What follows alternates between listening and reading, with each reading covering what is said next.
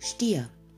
Emotionale Höhepunkte, Manifestationen und Sanftheit in deinem dritten Haus, der Kommunikation, Verträge und der lokalen Umgebung.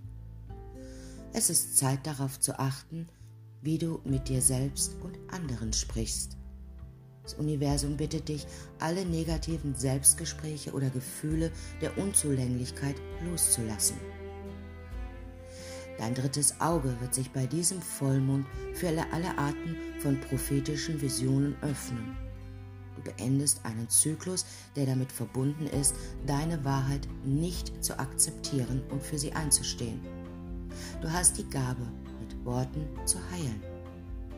Auf deine Gedanken zu achten wird hilfreich sein und dir eine neue, bisher unentdeckte Superkraft verleihen. Dies ist ein ausgezeichneter Vollmond, um ein Tagebuch zu führen, zu bloggen, eine Website zu veröffentlichen oder einen wichtigen Vertrag zu erhalten.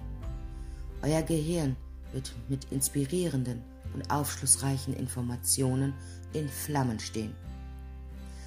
Es könnte zu dieser Zeit auch eine Chance geben, viele wichtige Beziehungen zu heilen.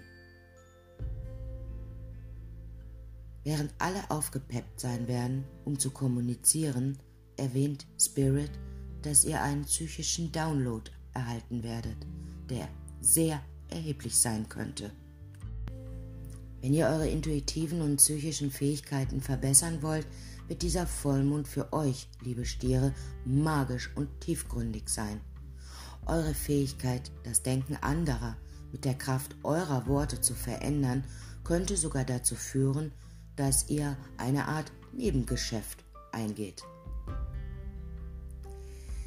Während ihr nur so vor Ideen sprudelt und sicher lauter werden wollt, seid bitte vorsichtig, wenn ihr sprecht. Vermeidet es zu reden, nur um zu reden. Das ist jetzt nicht eure normale Haltung, aber auch hier werdet ihr vor Ideen und Vorschlägen nur so sprudeln. Seid nicht flatterhaft und stellt sicher, dass ihr eure Verpflichtungen auch einhalten könnt, vor allem gegenüber euch selbst. Vermeidet es, den Tee auf andere zu verschütten.